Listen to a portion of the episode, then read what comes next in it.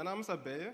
Ähm, wie Dave gerade schon gesagt hat, ich bin verheiratet mit Rüd, die Frau, die gerade super schön Lobpreis geleitet hat. Ähm, und ich liebe meinen Neffen, ähm, also Neffe auf, auf, Rüd, auf, der Seite von Rüd und äh, meine Nichten. Ähm, es ist wunderschön, mit ihnen Zeit zu verbringen. Also ich bin gerne mit denen, es sind sehr, sehr lebhafte Kinder ähm, und ich, ich habe auch ein Patenkind und ich bin sehr, sehr gerne mit denen. So, das sind, die sind in dem perfekten Alter, so zwischen drei und sieben. Ähm, das ist so ein Alter, wo ne, die, die, reden mehr, denken mehr nach. Ähm, Ephraim, das ist äh, Rüds Neffe, damit auch meiner, ähm, der ist sieben, das ist mein, mein Lieblingsjunge. So, ich kann mit dem Zeit verbringen, den ein bisschen auf den Arm nehmen, äh, mit ihm lachen, ist wunderschön. Ähm, Alicia, das ist Rüds Nichte, die ist jetzt gerade fängt, da fängt gerade die Pubertät an, das ist eher kritisch, da habe ich keinen Bock mehr drauf. Aber, ähm, aber was für mich eher schwierig ist, sind Babys. Also Babys, das heißt bis zwei. Ähm, in meinen Augen. Ähm, und die sind für mich eher ein Mysterium. Die sind für mich unberechenbar. So, man weiß meistens nicht genau, was die von dir wollen. Äh, und dann versucht man irgendwie seine drei Sachen raus. Man ne, ist ja immer nur Windeln, Hunger oder ähm, Schlafen und du probierst die alle aus. Am Ende weißt du immer noch nicht, was ist. Das Baby heult immer noch. Ähm, also, bist, also, musst du das hochnehmen, ein bisschen ne, hochnehmen, ein bisschen auf den Hintern äh, klopfen. Ähm, und hoffentlich ja, passiert dann was Besseres. Und, und meine größte Angst, wirklich, das ist meine größte Angst, ähm, ist, dass ich mich Ne, ich habe hab noch kein Baby, aber dass ich irgendwann ein zuckersüßes, braunes Baby habe und ich drehe mich um ähm, und das Baby macht im Hintergrund irgendwas, womit ich nicht gerechnet habe. So. Ähm, ich habe einen Artikel gelesen von einem, einem Vater, ähm, der hatte sein Baby hochgebracht, ne, ins Bett gelegt, Ding, das, oh, das Baby, nicht das Ding, äh, das Baby schläft ähm, und, und, und er geht runter äh, und denkt sich, ey, wundervoll, meine Frau ist nicht zu Hause, wir haben noch Donuts von gestern, ähm, ich genieße die Zeit, eine kleine Me-Time für mich jetzt so und, und, und ja, ich gucke einfach eine Runde Netflix, aber gönn mir meinen Donut. Ähm, irgendwann, als er dann saß ähm, und die Zeit mit seinem Donut genossen hat, ähm, hat er sich entschieden, hat er dann gemerkt, irgendwie hieß so ein Geruch im Haus. Ähm, ich kann es nicht ganz nachvollziehen, aber ich folge diesem Geruch mal und ist, er ist diesem Geruch nachgegangen ähm, so die Treppen hoch Richtung Zimmer von dem Baby, er macht dann die Tür auf und da ist ein wunderschönes Baby, was ihn anguckt, mit Kacke in der Hand. Ähm, und das Zimmer ist voll gestrichen mit alles an Bett, an, an Wand, an Spielzeug, ist voll gestrichen mit Kacke. So. Und er denkt sich, ich, also ich weiß nicht, wie es ist, aber ich kann mir vorstellen, dass er sich dann denkt, wie kann so ein wunderschönes, in meinem Fall braunes Wesen so ein Chaos anrichten. Und ich glaube nämlich, ähm, wir werden uns ja die Korintherstelle an, äh, angucken, ähm, ich glaube nämlich, dass Paulus sich ähnlich gefühlt hat, als er zurückkam zu der Gemeinde in Korinth und sich gedacht hat, was ist das für ein Chaos bitte? Ähm, ich weiß, wo ich, ich verstehe, wo ich hin will. Ähm, Paulus gründete die Gemeinde in Korinth. Ähm, er kam dorthin und es war ein etwas holpriger Start für ihn. Er kam dorthin ähm, und äh, war dann erstmal in der Synagoge, hat dann erstmal zu den Leuten dort gesprochen, hat ihnen das Evangelium verkündigt und ähm, das kam dort nicht so gut an. Und dann hat er gesagt, okay, ich gehe zu äh, den Nichtjuden und werde denen erklären, was das Evangelium ist. Das, das war alles und als er dann die Gemeinde gegründet hat und manche Leute haben sich dann für Jesus entschieden, haben geglaubt, ähm, und als er dann die Gemeinde verlassen hat, hat er sich gedacht, ich glaube, jetzt ist alles gut, ich habe meinen Job getan, ist ganz okay, ich kann jetzt gehen ähm, und die Gemeinde wird sich weiterentwickeln. Ähm, und er stellt dann irgendwann fest in seiner Abwesenheit, dass es in dieser Gemeinde herrscht nur noch Chaos und insbesondere in den Themen Spaltung, Parteiungen und auch Machtspielchen.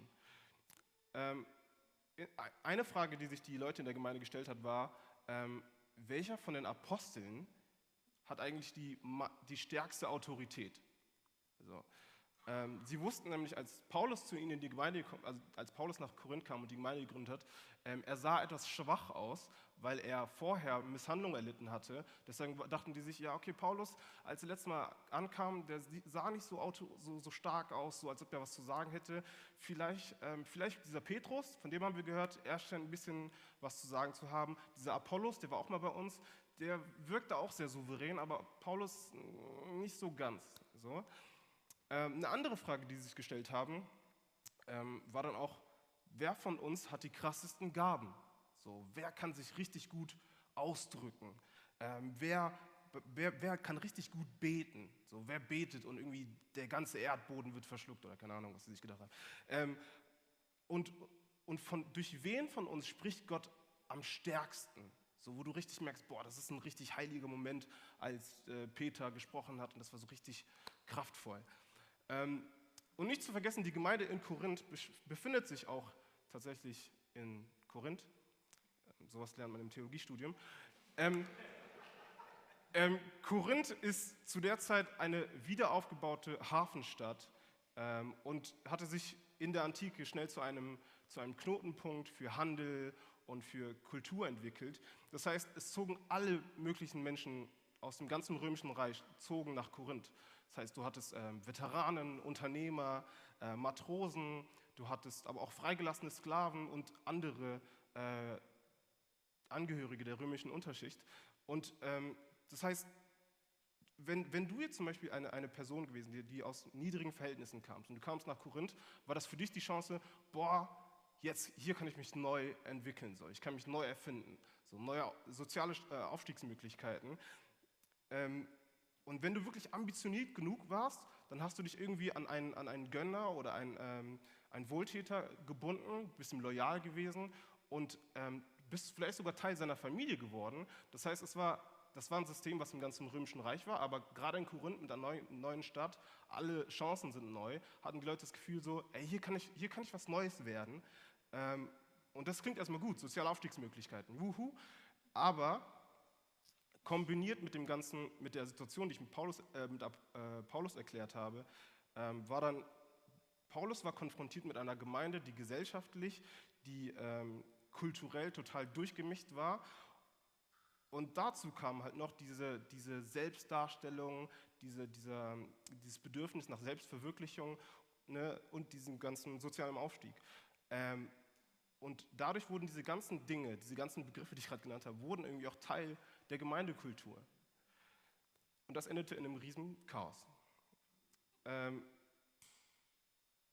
ich werde euch jetzt immer Teile ähm, aus diesem Text, aus 1. Korinther 12, ähm, wo Paulus wirklich erklärt, irgendwie so ein schönes, eine schöne Metapher benutzt ähm, und Kirche als, als Leib äh, beschreibt, ähm, werde euch immer die Teile vorlesen und ähm, werde euch dann erklären, wie, wie daraus ja, ziehen können, äh, was es heißt, als Gemeinde ein Leib zu sein. Ähm, der erste Punkt, ähm, den ich gerne mit euch besprechen möchte, ist, wir gehören zusammen, weil wir unterschiedlich sind.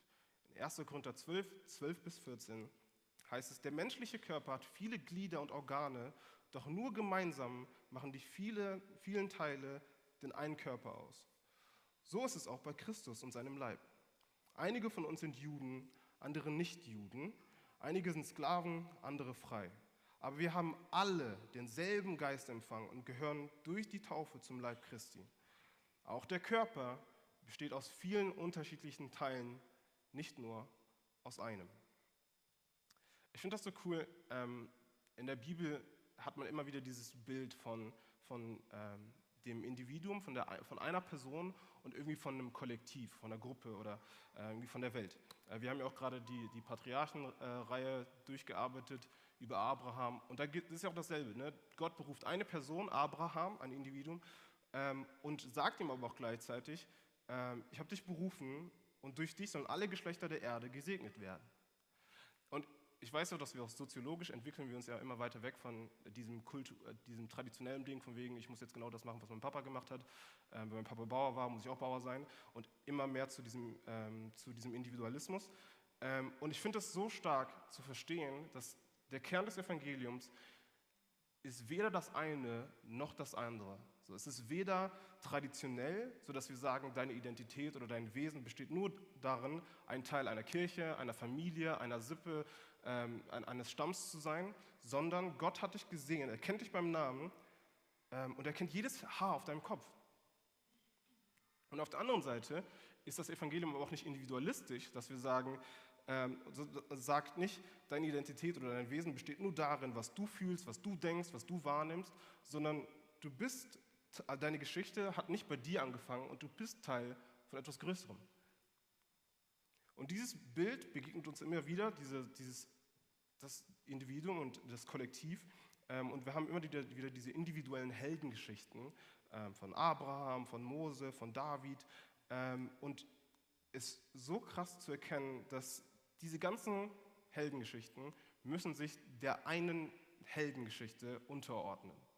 So, die haben, dürfen da sein und die sind alle total toll, aber sie müssen sich der einen Geschichte, die sich in Jesus offenbart, müssen sich unterordnen. Und darin besteht die auch die Aufgabe der Gemeinde, also des Kollektivs, der Gemeinde, der Ekklesia, der, der, des Volk Gottes, dass wir Jesus verherrlichen. So. Wir haben so viele individuelle Stories, aber trotzdem müssen sie sich dem unterordnen, ähm, der Jesus ist. Ähm, und be bezüglich der Korinther, da war das Problem, dass ihre individuellen Gaben, die so wundervoll sind und so toll sind, ähm, aber dass die im Vordergrund standen, während äh, die Unterschiedlichkeit im Kollektiv und nicht so wichtig war. Also man konnte nicht, und die, die Unterschiedlichkeit im Kollektiv konnte dadurch nicht die Schönheit und die Herrlichkeit Gottes widerspiegeln. Und ich weiß in dem Text, also wenn man sich 1. Korinther 12 und ähm, noch durchliest, da geht es viel um, um Funktionalität. Es geht darum, ne, dann nennt Paulus auch dieses Beispiel, was ist, wenn das Auge äh, nicht mehr Auge sein möchte, äh, wo, wie sollen wir dann was sehen? Oder was ist, wenn das Ohr sagt, ich möchte lieber Auge sein, äh, wo ist dann das Gehör? Ähm, und ich, natürlich geht es auch viel um Funktionalität, aber ich möchte auch irgendwie glauben, und dass es mehr ist als einfach nur Funktionalität, sondern dass da eine Schönheit ist, so dass wir nicht nur unsere Gaben mitbringen, sondern dass wir unsere Hintergründe, unsere Erfahrungen, unsere Geschichten ähm, und Berufungen auch mitnehmen. So, und ich glaube, das spiegelt nämlich viel mehr diese Schönheit ähm, wieder, die Gott irgendwie auch in sich trägt, diese Vollkommenheit, diese Vollständigkeit. Ähm, und das ist was Schönes. Ich bin aufgewachsen in einer ähm, kongolesisch, kongolesischen, afrikanischen, charismatischen ähm, Gemeinde. Ähm, und deswegen ist es für mich manchmal sehr schwer nachzuvollziehen, also beziehungsweise als ich mich bekehrt habe, war das sehr schwer nachvollziehen in der deutschen Gemeinde, äh, wenn das höchste aller Dinge war, dass eine, eine Person eine Hand hochgehoben hat. Ähm, und ich musste das mal darauf klarkommen, weil ich bin in einer afrikanischen, charismatischen Gemeinde aufgewachsen. Da singt eine Person und die andere Person singt in der zweiten Stimme und das ist alles gut und die andere Person singt in der dritten Stimme klappt nicht ganz, total schief, egal, mach weiter. Die andere Person liegt, die andere steht, die andere kniet. So, aber das ist, da steht entsteht eine Dynamik, wo du merkst, ey, das ist was Schönes. So. Und es müsste doch ähnlich mit der Gemeinde sein. Es wäre doch schade, wenn wir alle dasselbe Lied mit derselben Stimme, mit denselben Bewegungen, äh, mit denselben Gedanken, mit demselben Gefühl, mit denselben Assozi Assoziationen haben, hätten. So, das wäre total langweilig. So, wer hätte Bock drauf, wenn wir die ganze Zeit monoton wie Maschinen hier stehen und alle machen genau das Gleiche? So, ich fände es langweilig. Aber die Schönheit entsteht, wenn wir unsere Unterschiedlichkeiten annehmen können, ähm, sie feiern können und nicht also unsere Unterschiedlichkeiten in unseren Hintergründen, in unseren Geschichten. Ähm, und ich weiß, dass Unterschiedlichkeiten sind manchmal richtig anstrengend. So, ne? Weil der eine hat ja seine, seinen Blick, hat ja seine, seine Geschichte und sein, seinen Blick für Sachen ähm, und das ist dann für andere so total nicht nachvollziehbar, weil die denken so, hä, was ist in deiner Kultur falsch? Ähm, aber wir müssen trotzdem lernen, unsere Unterschiedlichkeiten anzunehmen und sie eigentlich nicht nur zu akzeptieren, sondern auch wirklich zu feiern. Deswegen lese ich nochmal aus 1. Korinther 12, 14. Ein menschlicher Körper besteht ja, nicht, ja auch nicht nur aus einem Teil, sondern aus vielen. Der zweite Punkt ist, wir gehören zusammen, weil wir füreinander sorgen. Ich lese nochmal aus 1. Korinther 12, 22 bis 26. Gerade die, die Teile des Körpers, die schwächer zu sein scheinen, sind besonders wichtig. Gerade den Teilen, die wir für weniger ehrenwert halten, schenken wir besonders viel Aufmerksamkeit. Gerade bei den Teilen, die Anstoß erregen ähm, könnten, achten wir besonders darauf, dass sie sorgfältig bedeckt sind. Bei denen, die keinen Anstoß erregen, ist das nicht nötig. Gott selbst, der die verschiedenen Teile des Körpers zusammengefügt hat, hat dem, was unscheinbar ist, eine besondere Würde verliehen. Es darf nämlich im Körper nicht zu einer Spaltung kommen. Vielmehr soll es das gemeinsame Anliegen aller Teile sein, füreinander zu sorgen. Wenn ein Teil des Körpers leidet, leiden alle anderen mit. Und wenn ein Teil geehrt wird, ist das auch ein, äh, für alle anderen ein Anlass zur Freude. Eine Sache, die äh, Paulus an den Korinthern äh, kritisiert, ist, ähm, dass, wie gesagt, ich habe gesagt, das, ne, die kamen ja aus allen unterschiedlichen Kulturen, Religionen, aber auch aus unterschiedlichen gesellschaftlichen Klassen. Das heißt, ähm, wenn die dann zusammenkamen, gab es Leute, die weniger und Leute, die mehr privilegiert waren. Ähm, und eine Sache, die Paulus aufgreift, ist, dass sie beim Abendmahl zusammenkamen und während manche äh, sich richtig was gegönnt haben, so drei, fünf Donuts ähm, und sich noch ein bisschen betrinken lassen haben, waren andere da, die sogar hungern mussten, während andere das Abendmahl gefeiert haben. Ähm, und in 1. Korinther 11 führt, äh, 11, sorry, wir sind nicht in Köln, ähm, führt Paulus das auch richtig lange aus und erklärt es auch, und das ist auch eine ganz andere Predigt wieder. Aber es ist so krass zu erkennen, dass dieser gesellschaftliche Unterschied in dieser Gemeinde ähm, auch verknüpft mit, diesem, mit, diesem, mit dieser Selbstdarstellung, mit, dem, mit, diesem, mit, dieser, mit diesem Egoismus irgendwo auch, das dazu geführt hat, dass die weniger ehrenwerten Glieder der Gemeinde nicht beachtet wurden. Und das ausgerechnet bei der zeremoniellen Feier, die unter anderem die Einheit der Gemeinde eigentlich widerspiegelt. Und nicht nur die Einheit, sondern auch die Gleichheit der Glieder der Gemeinde. So, es geht ja, ne, wir alle haben, sind ähm, Ausgestoßene gewesen aus Gottes Reich und durch Jesu Blut und durch seinen Leib sind wir zum Vater gekommen. Und was Paulus ja, wozu Paulus aufruft, er sagt ja eigentlich, ey, sorgt euch, sorgt euch um alle. Sorgt euch um die, die Geringeren, sorgt euch um die Schwachen. Sorgt euch um die, die weniger privilegiert sind, um die, die nervig sind, um die, die stinken und die, auf die keiner Bock hat. Sorgt euch um die. Und das erinnert euch auch irgendwie direkt an Gottes Herz. Ne? Sein, was ist das erste Gebot, was er uns gibt? Oder was Jesus uns gibt in Matthäus 22? Du sollst den Herrn, deinen Gott, lieben mit ganzem Herzen, mit ganzer Seele und mit ganzem Verstand. Und das zweite ist genauso wichtig, liebe deinen Nächsten wie dich selbst. Johannes 13. Jesus gibt ein neues Gebot, liebt einander. Ihr sollt einander lieben, wie ich euch geliebt habe. An eurer Liebe untereinander sollen die Menschen erkennen, dass ihr zu mir gehört. Ähm, und es ist ja manchmal, manchmal das Gefühl, wir verstehen diesen, diesen Vers, Johannes 13, so als, als Prinzip der Evangelisation. So nach dem Motto, warum sollen wir lieben? Ja, naja, damit die Leute sehen, dass wir, äh, dass wir zu Jesus gehören.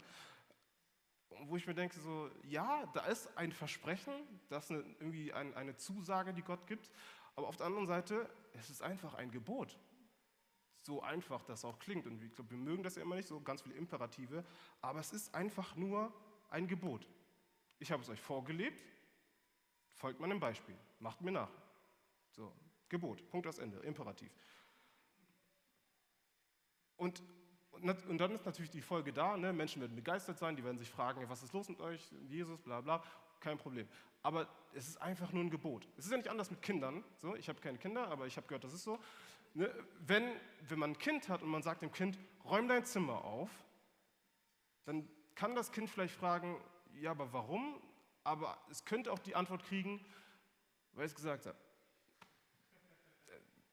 So, wenn man so richtig Good Parenting noch äh, irgendwie ausführen möchte, dann sagt man vielleicht noch, räum bitte dein Zimmer auf. So, und wenn man richtig, richtig gut ist, dann sagt man zu dem Kind, äh, zu dem kind noch, naja, so, ich habe dir gezeigt und hoffentlich auch vorgelebt, wie ein ordentlicher Mensch aussieht, wie er sein Zimmer pflegt. Also mach es. So, folge meinem Beispiel. Ich habe dir gezeigt, wie es geht. Folge meinem Beispiel. Und das ist es. Ist, das, es ist einfach ein Gebot. So. Jesus sagt, ne, sorgt euch, Jesus und Paulus sagt, sagt, greift es wieder auf, sorgt euch um die Kleinen, sorgt euch um die Großen, sorgt euch um die Privilegierten und die weniger Privilegierten, sorgt, sorgt euch um die, die euch sympathisch sind und die, wo ihr denkt, boah, Typ nervt. So, aber sorgt euch um die, kümmert euch um die, schützt sie. Und es ist kein, wir sollen es nicht künstlich erzeugen, so nach dem Motto, oh, schau mal, wir lieben uns, komm zum Alpha-Kurs, sondern wir sollen sie einfach lieben. So. Und der primäre Zweck ist nicht irgendwie Evangelisation, sondern wir kultivieren ein Verständnis von Gottes Herz für die Menschen, die vielleicht in den Augen von, von anderen Menschen nicht so ehrenwert scheinen, aber Gott hat sie aus irgendeinem Grund in seine Familie gerufen. Und wenn wir den Bruder und die Schwester nicht so sehen können mit Gottes, mit Gottes Augen, nicht so ehrenwert, nicht so wertvoll, nicht so kostbar, nicht so teuer und so hoch verehrt, wie Gott es tut, dann ist es schwierig, Menschen, die Gott noch nicht in seine Familie gerufen hat, genauso irgendwie schon unterwegs zu sein. Das ist schwierig. Und vielleicht sollten wir beginnen, in unserem Haus eine Kultur zu kultivieren, ähm, bevor wir versuchen, das in anderen zu entfachen. Und es ist ja lustig, so wir haben ja unterschiedliche Phasen im Leben. Ähm, manche hören das gerade und denken sich, ey, voll gut. Ähm, also ich gehöre jetzt nicht so zu den Schwachen gerade, so ich stehe gerade voll auf meinen Beinen, ich brauche nicht so viel Hilfe. Ähm, aber es ist ja so lustig, wie das Leben einfach manchmal Kacke ist, so ähm, und sich Situationen einfach so ändern. So auf der, an einem Tag ging es dir richtig gut, so du standst auf beiden Beinen, konntest alle, alle anderen tragen und am nächsten Tag versinkst du im Boden und keiner weiß warum. So. Und, und ich finde, Bonhoeffer hat da so ein, ein schönes Zitat, was ich kurz vorlesen möchte. Ähm, es ist aus ähm, Gemeinsames Leben. Ähm, da spricht Bonhoeffer. Ähm, Darum braucht der Christ den Christen, der ihm Gottes Wort sagt. Er braucht ihn immer wieder, wenn er ungewiss und verzagt wird. Denn aus sich selbst heraus kann er sich nicht helfen, ohne sich um die Wahrheit zu betrügen. Er braucht den Bruder oder die Schwester als Träger und Verkündiger des göttlichen Heilswortes. Er braucht den Bruder allein um Christi willen. Der Christus im eigenen Herzen ist schwächer als der Christus im Worte des Bruders. Jener ist ungewiss, jener ist ungewiss, dieser ist gewiss. Damit ist, ist zugleich das Ziel aller Gemeinschaft der Christen deutlich. Sie begegnen einander als Bringer der Heilsbotschaft.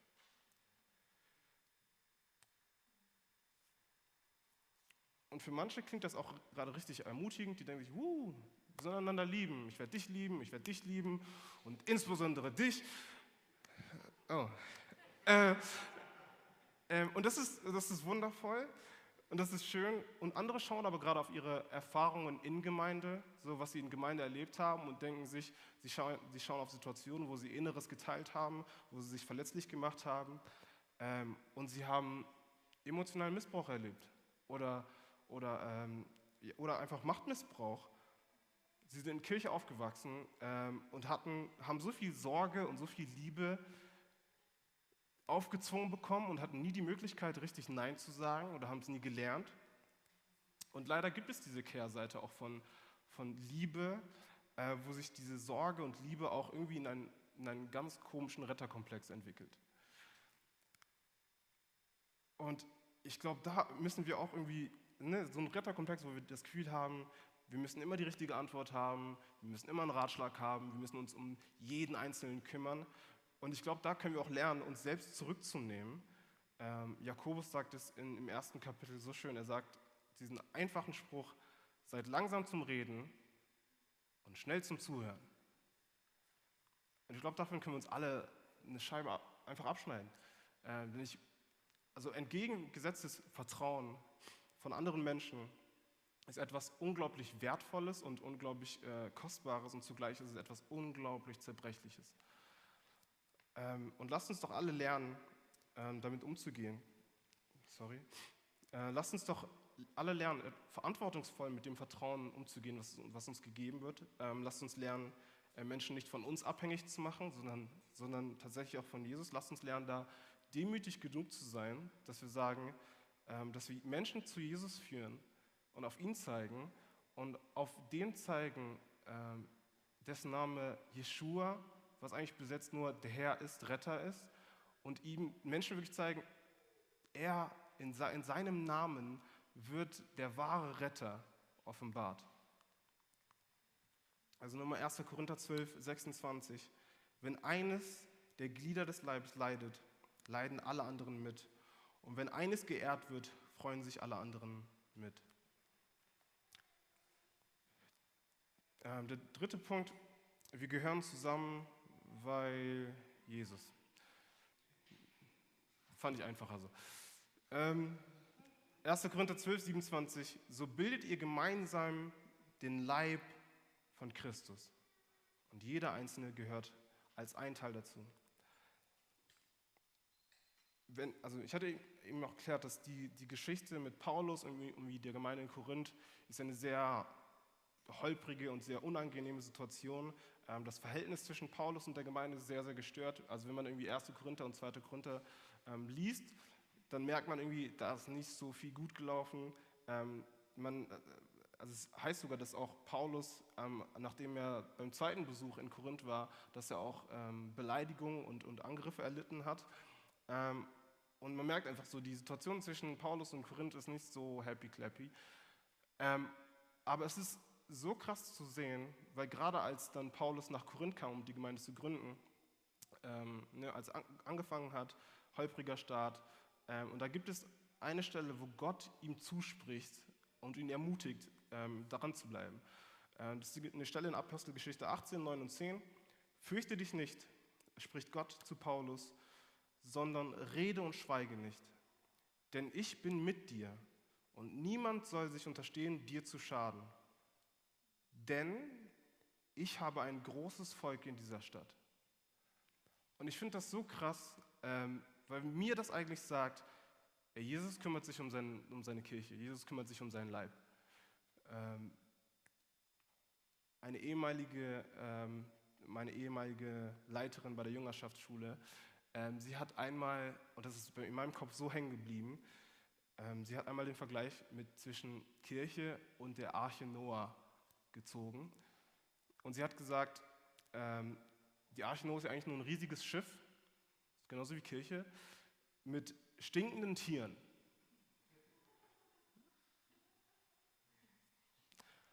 Und Gott kennt jedes, jeden einzelnen Geruch von jedem Einzelnen in seiner Kirche. Und trotzdem liebt er sie. Er weiß, wie die riechen. Er kennt alle Probleme, alle Macken. So, und trotzdem liebt er sie. Und, und es ist so krass zu wissen, dass Jesus kümmert sich um uns. Er kümmert sich um seinen Leib. So, es ist nicht, nicht ich werde diese, mich um diese Gemeinde kümmern, nicht ich werde diese Gemeinde heiligen und tragen, äh, nicht irgendein jetziger Pastor, nicht ein ehemaliger Pastor, das heißt nicht Dave wird diese Gemeinde heiligen und tragen, äh, und ich glaube, jetzt, wir haben so viele äh, Änderungen jetzt erlebt mit ähm, neuem Pastor, bla bla. Aber ich glaube, das ist auch mal gut und mutig äh, von mir, äh, das mal zu sagen. Aber auch Neville heiligt diese Gemeinde nicht, sondern es ist alleine Jesus, der diese Gemeinde heiligt und trägt. Und, ich, und dieser Leib mit all seinen unterschiedlichen Gliedern, er besteht und ist alleine durch ihn und für ihn und für seine Herrlichkeit. Und alle Glieder, ne, wir lieben und tragen uns und wir feiern uns gegenseitig, nur weil Jesus die vollkommene Liebe am Kreuz gezeigt hat. So, weil er unseren Schuldschein getragen hat, können wir uns lieben und uns gegenseitig tragen. Und derselbe Geist, der Jesus von den Toten auferstehen lassen hat, er ist der, der den, diesen Leib füllt mit Kraft und der diesen Leib auch, auch irgendwie erfrischt mit neuem Wasser. Und was ist die rechtmäßige Antwort, die wir als Gemeinde, als Leib geben können? Wir dienen ihm, wir dienen Jesus. Er ist das Haupt des Leibes. Wir dienen Jesus. Das ist die einzige Antwort, die wir geben können. So, wir dienen nicht irgendwelchen Traditionen, obwohl sie alle schön sind und gut sind und da ist voll, da ist Schönheit drin. Aber Kirche besteht nicht daran, dass wir irgendwelche Traditionen auf Biegen und Brechen durchsetzen, sondern dass wir Jesus verherrlichen in dem Kontext, in dem wir sind. So, wir dienen auch nicht irgendwelchen zu dem Progressivismus, dass wir alles neu machen und alles irgendwie, äh, dass wir uns weiterentwickeln müssen, sondern so, so schön diese Themen, Sensibilität, ähm, Vielfalt und, und Nachhaltigkeit, wie wichtig diese Themen auch sind, wenn wir diese Themen durch Christus ersetzen, sind wir nicht mehr Kirche. Und es ist egal, wie sehr unser Kontext, in dem wir leben, wie sehr er danach schreit und wie laut es daran mit diesen Themen ist, wir können uns nicht erlauben, Christus durch irgendwelche Hashtags zu ersetzen. Wir dienen Christus Jesus dem Herrn. Punkt aus Ende. Kirche besteht nicht aus einem Selbstzweck heraus, sondern um Jesus zu verherrlichen. ähm, und ich werde gleich zum Schluss kommen, die Band kann schon mal nach vorne kommen, das ist ein schöner Satz, den man als Pastor gerne sagt. Ähm, und ich finde, der Kolosserbrief bringt es am besten einfach zum Ausdruck. Ähm, wir hatten Freitag ähm, einen Lobpreis- und Gebetsabend bei mir zu Hause. Ja. Und, und wir hatten eine Lobpreiszeit und Philippe, der Gitar äh, Gitarrenspieler, er hatte einen Eindruck und bevor wir fertig waren, hat er noch den Eindruck geteilt, Kolosser 1, 17, 18. Und ich war so, genau damit wollte ich meine Predigt beenden. Und, aber ich finde, es kommt da super zum Punkt. Kolosser 1, 17, 18. Und er ist vor allem und es besteht alles in ihm. Und er ist das Haupt des Leibes, nämlich die Gemeinde. Er ist der Anfang, der Erstgeborene von den Toten, auf das er in allem der Erste sei.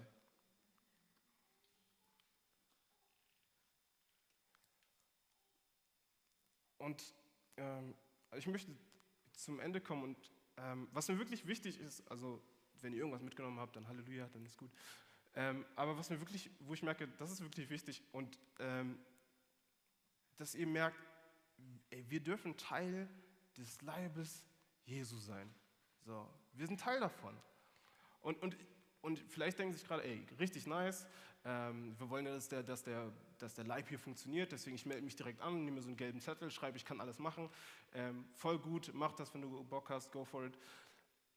Aber ich möchte auch ermutigen, dass wir nicht nur so funktional denken, dass wir nicht nur denken, Teil von Gemeinde sein ist, wir müssen einfach nur irgendwas tun, wir haben irgendeinen Job oder so, dann läuft Gemeinde, sondern da ist was viel Schöneres dahinter. So, das ist der Leib Christi. So, er ist vollkommen, er ist vollständig und er reflektiert Jesus. So, indem wir uns lieben, indem wir uns tragen, indem wir unsere unterschiedlichen Geschichten auch irgendwie annehmen und feiern, reflektieren wir seine Herrlichkeit.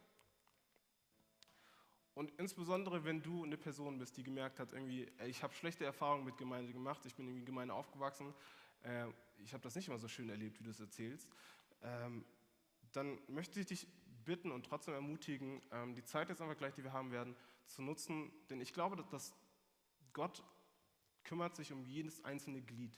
So, egal wie, wie, wie gebrochen, wie, egal wer auch immer ihn gebrochen hat, ähm, aber Gott ist ein Gott, der heilt. So, und wir können, das, wir können das in Anspruch nehmen. Und deswegen möchte ich dich, ähm, wir machen das leider nicht so oft, und das ist aber auch okay, aber ich möchte ähm, gemeinsam zum Abschluss nochmal das Vaterunser beten. Ähm, und gerade wenn du eine Person bist, ähm, die ich vielleicht auch angesprochen habe, die ähm, irgendwie Verletzungen erlebt hat, dann, und man merkt manchmal so, also gerade so Sachen, die, erlebt, die du erlebt hast, die sind, manche sind gar nicht zu entschuldigen. So, die sind so gewesen und die sind kacke. So, da soll keiner kommen und sagen, ey, es ist doch nicht so schlimm gewesen. Nein, ist schlimm gewesen. Es ist nicht gut gewesen. Ähm, und vielleicht fehlen dir gerade auch die Worte zu sagen, oh, ich, ich kann jetzt nicht beten, weil mir kommen gerade alle Erinnerungen hoch. So, ich weiß nicht, was ich jetzt beten soll. Ähm, dann will ich dich einladen, einfach, dass wir gemeinsam das Vaterunser beten. Ähm, und dann können wir das irgendwie nutzen, dass, dass du da deine individuellen und deine Gefühle irgendwie zum Ausdruck bringen kannst, weil sie echt sind aber wir stehen auch als Kollektiv, als ein Leib, als eine Gemeinde stehen wir und beten das Gebet, das Jesus uns beigebracht hat. Ähm, lass uns doch zusammen aufstehen. Äh, das müsste auch immer angezeigt werden, aber bei meinen Notizen ist es gerade nicht mehr. Aber ich kann es ja auswählen. okay, ich werde es kurz anstoßen und dann können wir einfach zusammen das Vaterunser beten. Vater unser im Himmel, geheiligt werde dein Name, dein Reich komme